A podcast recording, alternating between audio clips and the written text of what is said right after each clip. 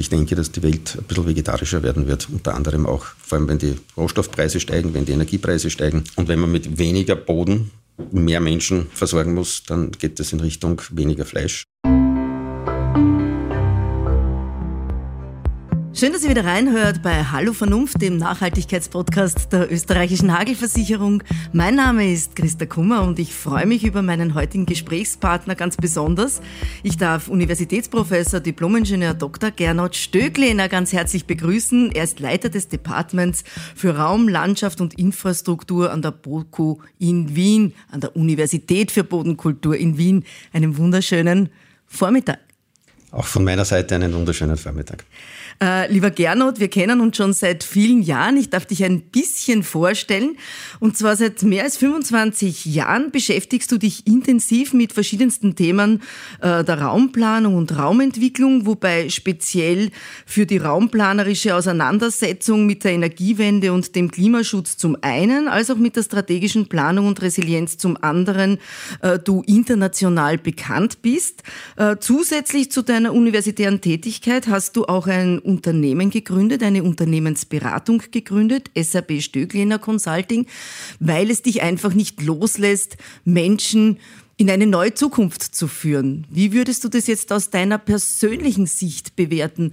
Wie intensiv äh, beschäftigt dich dieses Thema auch abseits der Wissenschaft? Kannst du das trennen und sagen, das eine ist Wissenschaft, das sind wissenschaftliche Fakten und auf der anderen Seite ist der Gernot Stöcklener äh, der, der halt einfach wissenschaftliche Daten verkauft? Äh, oder beschäftigt dich das auch so weit, dass du sagst, ich lebe das auch? Na, es beschäftigt mich rund um die Uhr, wenn man so will. Das sind ja Themen, die einen nicht loslassen. Man beschäftigt sich mit Energiewende, das heißt de facto mit dem Klimawandel oder mit der Klimakrise. Äh, man beschäftigt sich mit Bodenverbrauch und mit all diesen äh, darauf aufbauenden Umweltfolgen, die man hat. Da gehört die Biodiversitätskrise auch dazu. Also wir sind ja äh, auch in einem Raum oder in einer, auf einem, äh, in einer Umwelt unterwegs, die ja auf sehr viele verschiedene Arten von uns gestresst wird. Und das, diese Auseinandersetzung kann man nie abdrehen, sozusagen. Also es ist auch so, dass man ähm, dann natürlich, egal ob es um die Wohnortwahl geht oder andere Aspekte des Lebens, das spielt immer mit und da gibt es immer eine Folie, die sagt, naja, ist das jetzt in Ordnung oder nicht? Also diese Auseinandersetzung stellt man sich oder diese Auseinandersetzung stellt man sich dann auch laufend. Jetzt ist das Thema Bodenverbrauch ja schon äh, seit mehr als zehn Jahren, auch sofern man es äh, an die Öffentlichkeit transportiert, ein Thema. Vor 10, 15 Jahren haben die Leute irgendwie sehr seltsam reagiert, wenn man gesagt hat, äh, wir haben 20 Hektar pro Tag Bodenverbrauch und jeder hat gesagt, das kann nicht stimmen, das muss pro Jahr sein. Jetzt, 10, 15 Jahre später, sehen wir, ich sag nicht nur die Wissenschaft, die ja schon immer darüber gesprochen hat, sondern auch jeder Österreicher, jede Österreicherin, die sich nicht wissenschaftlich damit beschäftigt. Plötzlich sehen wir, was wir angerichtet haben. Wir sehen, wie die Industriezentren, wie die Schwammerln aus dem Boden gewachsen sind. Wir sehen, wie Logistikzentren in Grünland gebaut werden. Wir sehen plötzlich den Bodenverbrauch und plötzlich läuten auch bei Nichtwissenschaftlern, bei den normalen Bürgern und Bürgerinnen die Alarmglocken. Wie siehst du das? Also ich denke, das hat äh, im Wesentlichen mehrere Gründe, dass das tatsächlich so ist. Also ich sehe auch, dass das Interesse am Thema in den letzten Jahren eigentlich erst, sage ich jetzt einmal, exponentiell gewachsen ist. Also äh, ich merke das zum Beispiel an Medienanfragen also die sich vervielfacht haben, wenn es um das Thema Bodenverbrauch oder Flächeninanspruchnahme für Bauland und Infrastruktur, wie die Fachwelt sozusagen sagt, wie die Raumplaner sagen, äh, dass sich das Interesse da deutlich äh, erhöht hat und ich denke, das hat mehrere Gründe. Das eine ist tatsächlich, dass es äh, zivilgesellschaftliches Engagement gibt, das in diese Richtung geht, diese Themen aufgreift, diese Themen auch wirklich versucht in der Öffentlichkeit zu verankern, aber darauf, darauf oder weitergehend in der Politik auch zu verankern. Das ist ein wesentlicher Aspekt. Und das Zweite, was wir haben, also die Warnungen gibt es seit Jahrzehnten davor, auf wissenschaftlicher Ebene de facto. Aber wir sind da in einem ja, kumulativen Umweltproblem. Das heißt, äh, der Wandel geht schleichend und irgendwann einmal, auch wenn ein schleichender Wandel vonstatten geht, irgendwann sieht man dann doch, jetzt hat sich was verändert. Da gibt es vielleicht ein paar Auslöser die wahrscheinlich größer sind. Aber wenn man jetzt nur um das Thema Flächeninanspruchnahme oder Bodenverbrauch äh, geht, dann muss man halt sagen, äh, wir schauen dann auf die großen äh, Einkaufszentren zum Beispiel, auf die Logistikzentren und so weiter. Aber äh, in Fläche gerechnet machen auch viele Einfamilienhäuser zusammen denselben Bodenverbrauch. Als, äh, es ist immer derselbe Hektar, der sozusagen verloren geht, der landwirtschaftlichen Nutzung entzogen wird, äh, zum Beispiel, äh, der, egal wie er genutzt wird, dann auch zu Buche schlägt. Und irgendwann einmal sieht man, es gibt sehr viele Siedlungssplitter irgendwo in der Agrarstruktur drinnen, in der Kulturlandschaft draußen. Das Ganze nimmt man dann irgendwann einmal als zersiedelt, das störend war zum Beispiel. Aber natürlich haben wir auch diese vielen, vielen gewerblich-industriellen Komplexe mittlerweile, die äh, vor allem auch dann mit einer nicht nur einer Flächeninanspruchnahme verbunden sind, sondern mit, auch mit einer entsprechenden Versiegelung. Also das heißt, dass zu betoniert wird, zu asphaltiert wird, zu bebaut wird und nur mehr sehr wenige Grünanteile dann offen bleiben. Also das ist ähm, ja auch noch zu differenzieren. Also wir haben die Flächeninanspruchnahme, wo man sagt, das wird der Landwirtschaft entzogen. Ähm, das wird überformt, massiv überprägt und dann haben wir die Versiegelung, das ist ungefähr die Hälfte, 40 Prozent davon, 42 Prozent davon von der Flächeninanspruchnahme, die dann tatsächlich zu betoniert äh, wird, zubebaut wird etc.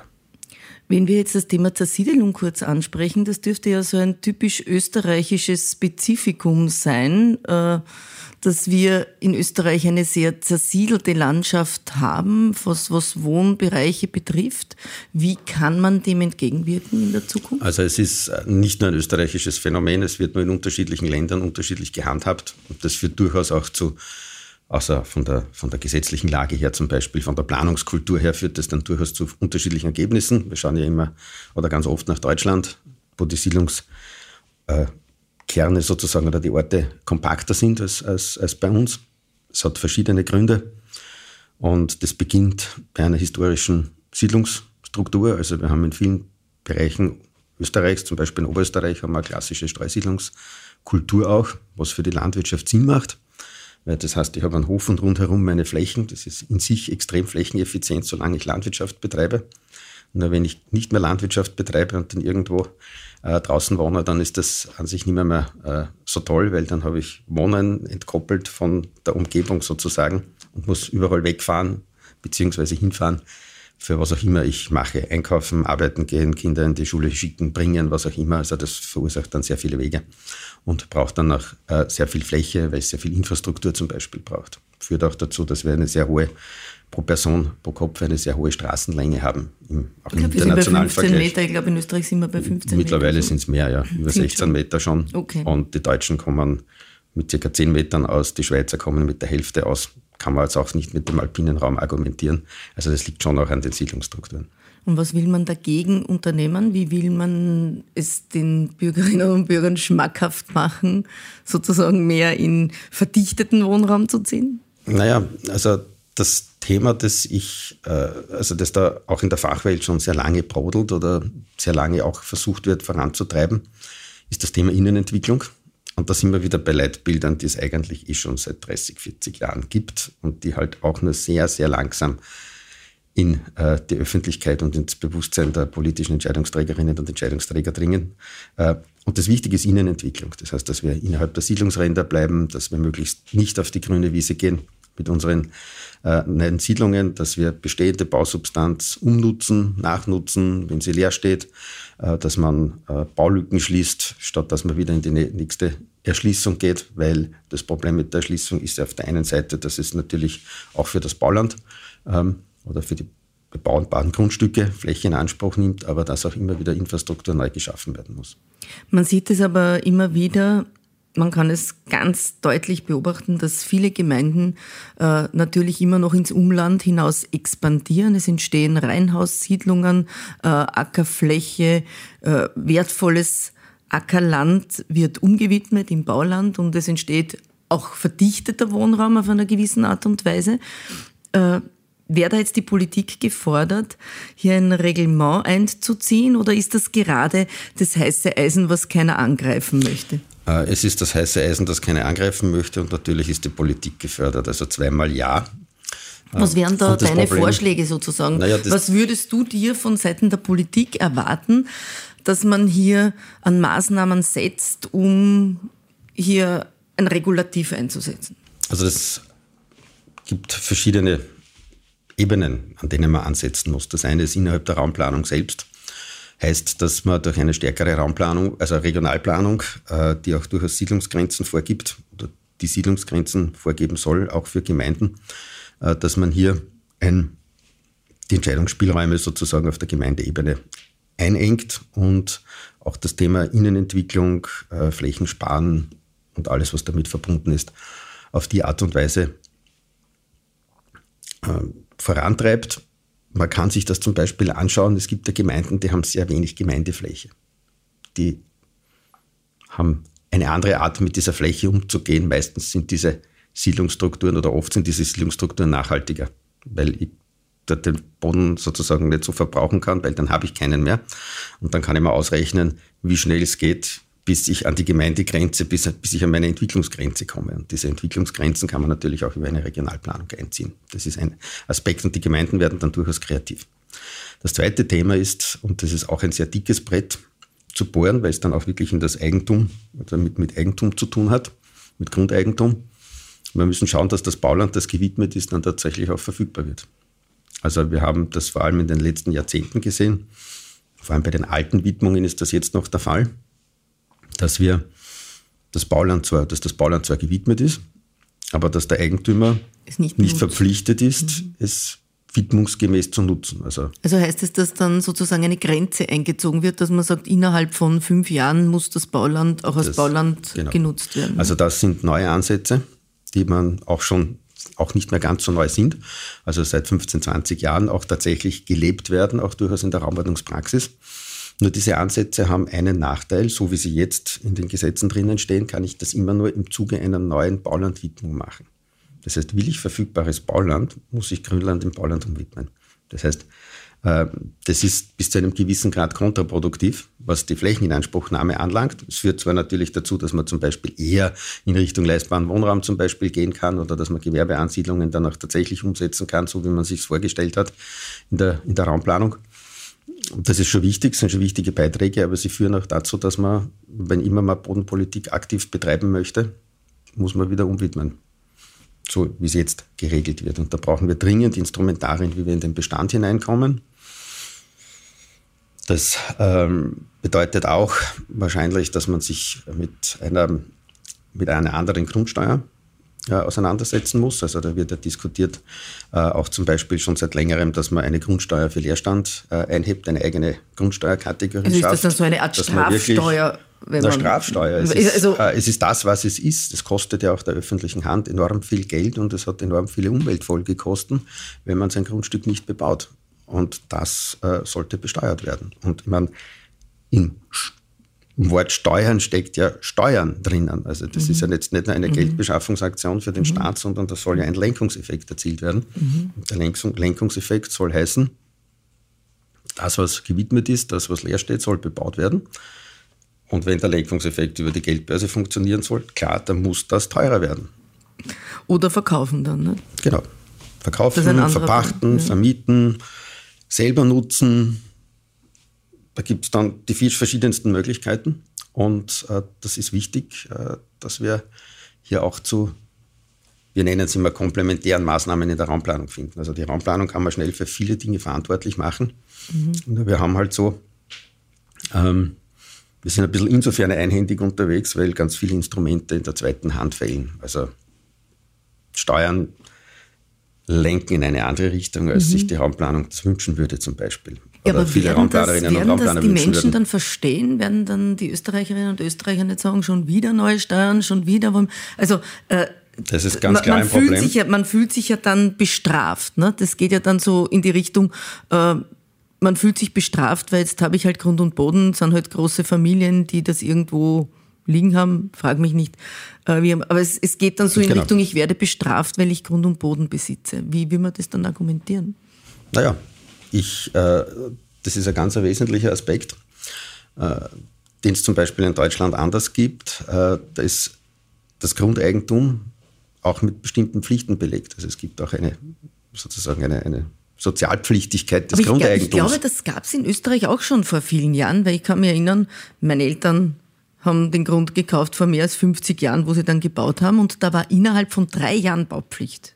Das hat jetzt also das noch nichts mit dieser Sozialpflichtigkeit aber zu tun. Nur, aber, aber das, hat's schon, das, das hat, es in Österreich schon einmal gegeben. Oder es hat Orte ja. gegeben, wo das eigentlich. Wo das schon gelebt wurde und wo ja. man das halt vielleicht teilweise auch privatwirtschaftlich ge äh, geregelt hat, mit genau. einem Vertrag zwischen demjenigen, der und denjenigen, die den Grund erwerben und den, Gemeinde, und den Gemeinden, Gemeinden, genau, und genau. wenn das ein Gemeindegrund genau, ist, dann genau. hat es immer wieder also Gemeinden gegeben, progressive Gemeinden gegeben, schon über sehr viele Jahre und Jahrzehnte, die dann eben eine, wir nennen es aktive Bodenpolitik betreiben, also auch als Akteur am Bodenmarkt äh, auftreten. Und das ist etwas, was man als Gemeinde auch jetzt machen kann, wenn man sein Bauland verfügbar bekommen möchte. Da gibt es auch neue rechtliche Möglichkeiten, aber wie gesagt, meistens setzen die oder praktisch immer setzen die eine, einen Widmungsakt voraus, einen neuen. Und da ist das, da liegt noch sozusagen äh, das Problem begraben und das muss man noch schauen, wie wir da in den Bestand hineinkommen. Schauen wir jetzt mal zu einem positiven Thema. Weil das, das andere ist ja alles immer so ein bisschen negativ besetzt mit Steuern und so weiter. Was läuft in Österreich eigentlich in Sachen Bodenschutz gut? Ich glaube, äh, ganz so im Argen ist es ja auch nicht. Wir machen ja auch sehr vieles, was in eine sehr positive Richtung deutet. Also es gibt schon sehr viele Beispiele. Es gibt auch mittlerweile viele Gemeinden, die in Richtung Innenentwicklung gehen, die sich wirklich bemühen, die Ortskerne zu stärken, die wirklich versuchen, in der Außenentwicklung die Siedlungs- die, also die Außenentwicklung, also das heißt, das, das nach außen äh, gehen, wirklich einzufrieren und sich in der Siedlungsentwicklung auf bestimmte Orte äh, konzentrieren und dann auch versuchen, dass sie in diesen Orten die, die Qualität, die Baulandqualität, die Wohnqualität, die Lebensqualität erhöhen, zum Beispiel indem man ähm, grüne Infrastruktur, nennen Sie, einbringt, also Parks äh, gestaltet, Straßenräume grün gestaltet äh, und so weiter. Also das, das gibt es Land auf und Land ab. Mittlerweile viele Beispiele, hat sich auch ein neues Bewusstsein entwickelt in den letzten Jahren. Und was natürlich schon auch dazu führt, jetzt sind wir wieder bei so einem, sage jetzt einmal, Thema, dass die, die Laune durchaus killt, äh, dass, die, dass die Klimakrise natürlich immer spürbarer wird für viele Menschen. Also man merkt, wenn man in der Stadt rausgeht, dass einen die Hitze erschlägt, dass man die Hitze aus der Wohnung nicht mehr rauskriegt zum Beispiel. Man merkt äh, durch ja, Starkregenereignisse, die dann doch den einen oder anderen Keller überfluten. Und das hat es früher in der Form nicht gegeben oder nicht in dieser Häufigkeit gegeben.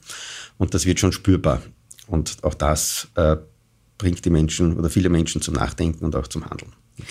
Aber ist es nicht immer genau dieser Kipppunkt, dass wir Menschen auf der einen Seite immer das Wasser bis zum Hals brauchen, bis wir wirklich konkrete Maßnahmen setzen können. Wir haben jetzt äh, unter Anführungszeichen eine Energiekrise. Die Preise gehen nach oben, die Inflation wird immer schlimmer und plötzlich können wir durch unsere Haushalte gehen und drehen Standby-Geräte ab. Wir drehen das Licht bewusst ab. Äh, wir schauen, dass Lebensmittel auch bewusst eingekauft werden, weil sie zusätzlich teurer geworden sind.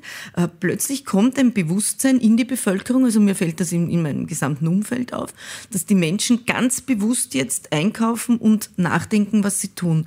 Äh, ich weiß, Klimaforscher, ich selber rede seit mehr als 30 Jahren über dieses Thema und da ist es so, ja, ist es halt, das ist ein Thema. Aber es hat mich nie wirklich direkt betroffen. Jetzt auf einmal betrifft unsere Geldbörse. Unser Hab und Gut ist betroffen. Extremwetterereignisse werden häufiger. Wir haben auch fleißig dazu beigetragen mit Bodenversiegelung, äh, indem wir äh, dem Erdboden einen Panzer sozusagen äh, verpasst haben. Dann darf es mich nicht wundern, wenn man irgendwann einmal das Wasser bis zum Hals steht. Äh, braucht der Mensch den Druck, um dann erst ins Handeln zu gehen, ins konkrete Umsetzen zu gehen? Da würde ich jetzt, also ich sage jetzt einmal so, man braucht das Bewusstsein. Also es muss jetzt, die Information muss so weit sickern, dass sie handlungsleitend wirkt. Und was wir, oder was da schwierig ist bei diesen Themen, die wir da gerade behandeln, ist, dass sie eine ganz spezielle, diese Umweltprobleme, die, mit denen wir da, über die wir da reden, dass die eine ganz spezielle Charakteristik haben. Und dazu gehört eben, dass sie kumulativ sind. Das heißt, ich kann jetzt nicht einen Verursacher herauspicken und sagen, du bist schuld und jetzt änderst du dein Verhalten und damit ist das Problem gelöst, sondern es ist ein gesamthaftes Problem. das hat eine Kehrseite nämlich auch noch, wenn einer dann sein Verhalten ändert, dann passiert nichts. Also dann ändert sich das Problem nicht. Da müssen viele, sehr viele das Verhalten ändern, damit dann tatsächlich äh, eine, eine Lösung äh, absehbar wird oder sich abzeichnet. Das Zweite ist, dass zwischen Ursache und Wirkung sehr lange Zeiträume, auch teilweise sehr große Distanzen bestehen. Einige dieser Probleme, mit denen wir zu kämpfen haben, werden auch ganz woanders verursacht und von uns zwar auch mit verursacht, aber wir sind nicht alleine schuld sozusagen. Also auch das ist auch ein Thema, äh, das natürlich in der Umkehr schwieriger ist, Maßnahmen zu kommunizieren, weil man kann genauso gut sagen, naja, aber wenn ich mein Verhalten persönlich ändere, tut sich noch nichts, wenn alle anderen nicht mitmachen. Und offensichtlich muss man dann darauf warten, bis alle anderen auch mitmachen und dann braucht es solche Ereignisse, um dieses, dieses breite, also eine breite Handlungsumkehr offensichtlich herbeizuführen. Aber das ähm, wenn es dann gelingt, ist natürlich der Hebel enorm. Äh, jetzt berätst du ja auch als Unternehmensberater viele Organisationen äh, hinsichtlich Resilienz, also Widerstandsfähigkeit, äh, Zukunftsfähigkeit. Äh, auch die Landwirtschaft ist ein großes Thema bei dir. Äh, wie resilient und zukunftsfähig ist unsere Landwirtschaft in Österreich? Naja, die Frage ist natürlich, was ist die Landwirtschaft? Also die ist ja sehr divers unsere und sehr Versorger, unterschiedlich. Unsere Versorger, unser täglich ja, Brot sozusagen, nein, die Menschen, die äh, dafür sorgen, dass wir volle Regale im Supermarkt haben. Manchmal hat man nämlich so den Eindruck, der Städter glaubt, die Erdäpfel wachsen eh im Supermarkt, äh, aber dass die irgendwo auch Grund und Boden brauchen, um zu wachsen, äh, das ist dann der große Wow-Effekt. Nein, aber was ich damit sagen wollte, ist, es gibt ja sehr viele verschiedene Sparten und sehr viele verschiedene äh, Möglichkeiten, Landwirtschaft zu betreiben und landwirtschaftliche Produkte bereitzustellen, nämlich auch für den Supermarkt. Und je nachdem, was man da macht, sind natürlich diese Antworten sehr unterschiedlich. Was man vielleicht so generell, was mich sehr beschäftigt, ist natürlich auch das Thema, dass wir zwischen all diesen Dingen ja auch noch was anderes haben. Wir haben weltweit ein enormes Bevölkerungswachstum, auch wenn es gerade einmal im Waldviertel, wo ich lebe, ein bisschen anders ist, mhm. aber ähm, äh, die Welt wächst, also die Weltbevölkerung wächst und die Frage ist, wie versorgen wir sie und wie können wir sie ernähren? Und da denke ich, dass schon sehr vieles auch in die Richtung geht, dass man, dass man den Fleischkonsum reduzieren wird, auch auf globaler Ebene reduzieren wird müssen. Also so viel Fleisch essen, wie das unsere Gesellschaften machen, wird sich für alle Welt noch nie, hat es nie gegeben, ist auch nicht gesund nebenbei bemerkt. Und äh, damit wird man auch die Weltbevölkerung nicht äh, ernähren können. Also ich denke, dass das aber auch heißen wird, auch wenn man sich jetzt so die Preislagen anschaut, ähm, dass man sich natürlich schon fragen muss, wer soll sich das alles leisten, was jetzt produziert wird und wie äh, wird sich das in Zukunft entwickeln. Ich denke, dass die Welt ein bisschen vegetarischer werden wird, unter anderem auch, vor allem wenn die Rohstoffpreise steigen, wenn die Energiepreise steigen. Ähm, und wenn man mit weniger Boden mehr Menschen versorgen, versorgen muss, dann geht das in Richtung weniger Fleisch und, und mehr vegetarische Kost zum Beispiel. Also das heißt, die Landwirtschaft muss sich an diese veränderten Rahmenbedingungen zum Beispiel an diese veränderten Rahmenbedingungen anbinden, äh, also äh, anpassen natürlich auch an verschiedene andere, ja, an Wuchsbedingungen zum Beispiel, an äh, neue Bewirtschaftung oder neue alte Bewirtschaftungsformen vielleicht auch teilweise. Also, Was wäre das jetzt, neue alte Bewirtschaftung? Naja, also zum Beispiel, dass man mit Untersaaten, Zwischensaaten und so weiter arbeitet. Also mhm. das ähm, hat es früher gegeben, man sieht es jetzt auch wieder. Ich bin gerade durch ein paar Weingärten geradelt. Also da gibt es eben diejenigen, die noch den Boden offen haben, dann gibt es diejenigen, die eine Wiese drunter haben und dann gibt es diejenigen, die vielleicht eine Biodiversitätswiese noch drunter haben. Also das sind verschiedene Aspekte und je nachdem hat man auch unterschiedliche Umweltauswirkungen und, und, und natürlich auch wieder Themen äh, in der landwirtschaftlichen Bewirtschaftung, aber, aber dem muss man sich mehr stellen natürlich. Aber ja. wie würdest du das sehen? Geht der Trend schon in diese Richtung? Ich denke schon, ja. Bei vielen ja, also wir haben ja auch, äh, der Bioanteil wird immer höher und so weiter und wenn ich biologisch bewirtschaften will, dann muss ich ja auch viele dieser Aspekte berücksichtigen. Äh, die BOKO feiert ja heuer ja 150-jähriges Bestandsjubiläum. Was ja. zeichnet die BOKO eigentlich als die Nachhaltigkeitsuniversität aus? Ganz kurz. Also ich denke, äh, was bei uns schon besonders ist, ist, dass wir ein sehr, eine sehr ganzheitliche Sicht auf Nachhaltigkeit haben, dass wir in sehr vielen Fachbereichen da äh, uns mit diesem Thema auseinandersetzen, auch miteinander reden und uns da austauschen entsprechend und vernetzen, äh, was natürlich auch Innovationskraft fördert. Das ist das eine Thema. Ähm, und das zweite ist, dass wir halt bestimmte Aspekte sehr umfassend beleuchten können. Also wir haben die, alle Leute, die sich mit Umwelt beschäftigen, also von der Bodenforschung bis zur Biodiversitätsforschung zum Beispiel. Wir haben die Leute, die sich mit den sozialen und den wirtschaftlichen Folgen beschäftigen, die sich mit den räumlichen Aspekten beschäftigen, mit Technikfolgen abschätzen, Risiko beschäftigen. Also das heißt, wir haben einen sehr breiten Zugang zu Themen wie zum Beispiel der Energiewende, wie zum Beispiel der Ernährungssicherheit und anderen Dingen. Das ist eine, das macht auch das Arbeiten an der BOKU sehr spannend.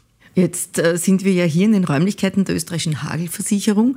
Äh, die feiert heuer ihr 75-jähriges Bestandsjubiläum, also 75 Jahre, eine sehr lange Zeit, also die Hälfte von der BOKU sozusagen. Mhm. Äh, ja, wo werden wir in 75 Jahren hinsichtlich Bodenverbrauch stehen? Welches Zukunftsszenario würdest du uns da jetzt skizzieren?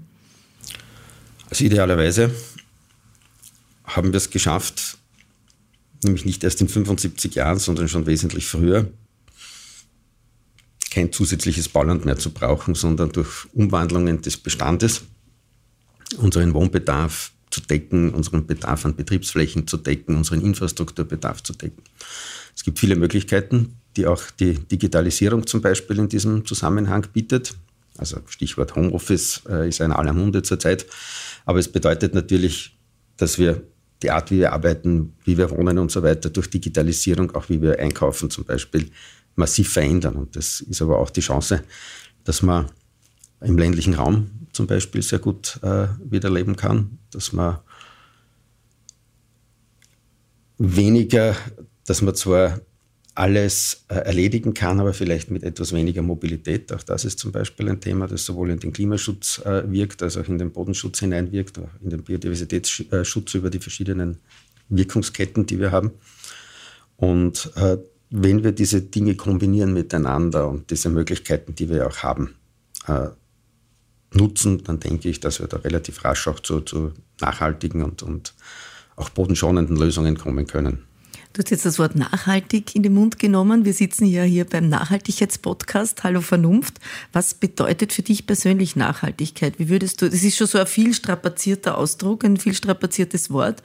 Aber wie, wie würdest du es kurz für dich definieren? Kurz für mich definieren, also das wichtig, der wichtigste Aspekt ist natürlich, dass man oder natürlich, dass man mit Natur und Umwelt im Einklang lebt, dass man sich nur das nimmt, äh, was tatsächlich auch umweltverträglich ist. Das ist für mich der wichtigste Aspekt und dass man mit sozialen und wirtschaftlichen Aktivitäten halt sich im Rahmen von dem, was uns die Natur und die Umwelt bietet, äh, dass man in diesem Rahmen sich bewegt und auch seinen Ressourcenverbrauch an diesen Rahmen anpasst. Also das wäre für mich der wesentlichste Aspekt. Impliziert das nicht auch ein bisschen eine Art von Entschleunigung im menschlichen, gesellschaftlichen Leben in der Zukunft? Ja, in allen allem, Bereichen. In allen Bereichen bedeutet es vor allem, sich mit der Bedarfsfrage ganz massiv auseinanderzusetzen. Also brauche ich das? Wie, wie wichtig ist das, dass ich zum Beispiel bestimmte Güter erwerbe? Brauche ich das für, das für mein Lebensglück? Wie wichtig ist es, dass ich auf, jetzt sind wir wieder beim Bodenverbrauch, mittlerweile muss man sagen, auf, auf 150, 200 Quadratmetern Hausfläche wohne, tun es nicht auch 100 oder 130 Quadratmeter oder in der Wohnung, wie viel Quadratmeter brauche ich wirklich? Und das ist eine Auseinandersetzung, die wird halt jetzt oft äh, über den Immobilienpreis geregelt, wo man halt dann wirklich teilweise in, in sehr kleine Wohnungen äh, sich, also, also sehr kleine Wohnungen hat, weil man einfach nicht mehr, sich nie mehr, mehr leisten kann. Also die Immobilienpreise sind da äh, auch sehr problematisch natürlich in diesem Zusammenhang, aber auf der anderen Seite ist es natürlich auch sehr problematisch, wenn man sich einfach zu viel Fläche nimmt, sagen wir es einmal so. Und da ist die Frage, wie viel ist dann das Maß, das ich, das ich brauche. Äh, und äh, gibt es da eine Schraube, an der man drehen kann. Dasselbe gilt für den Energieverbrauch, dasselbe gilt für die Mobilität, für die Art, wie man Urlaub macht. Muss es eine Flugreise sein? Wie viele Flugreisen müssen es sein? Zum Beispiel, also jedes Wochenende wohin chatten oder sage, zumindest mache ich eine Flugreise dafür länger, nutze das besser aus. Und das vielleicht nicht jedes Jahr, sondern nur jedes zweite Jahr. Wie oft tausche ich meine elektronischen Geräte? Also das sind ganz viele Fragen, die sich äh, jeder Einzelne, die sich jeder Einzelne muss, erstellen ja. kann und muss und die halt dann auch dazu führen, dass man A, immer noch ein gutes Leben hat und immer noch auf einem guten technischen Stand unterwegs ist, aber vielleicht halt äh, doch ein bisschen ressourcensparender. Zum Abschluss noch eine Frage. Was verbindet den Professor der Nachhaltigkeitsuniversität, der Universität für Bodenkultur, mit der Hagelversicherung? Mit der Hagelversicherung, ja, ich habe dann Herrn Dr. Weinberger äh, kennengelernt über das Thema Bodenschutz. Äh, tatsächlich bei meiner Antrittsvorlesung und seither sind wir im regen Austausch, um, um dieses Thema äh, voranzubringen. Und äh, die Hagelversicherung ist ja auch eine, ähm, sagen wir mal, eine treibende Kraft, auch um das Thema immer wieder in den Medien äh, bekannt zu machen, in den Medien zu halten und die öffentliche Aufmerksamkeit darauf zu, zu lenken, auf dieses Thema Bodenschutz. Und äh, da ergibt sich natürlich eine ganz massive, auch fachliche, persönliche Überschneidung. Herzlichen Dank für dieses sehr aufschlussreiche, dieses sehr informative Gespräch und ich hoffe, dass viele unserer Hörerinnen und Hörer etwas mitnehmen können und äh, vielleicht sich auch Gedanken über ihren eigenen Lebensstil machen. Danke. Dankeschön für die Einladung.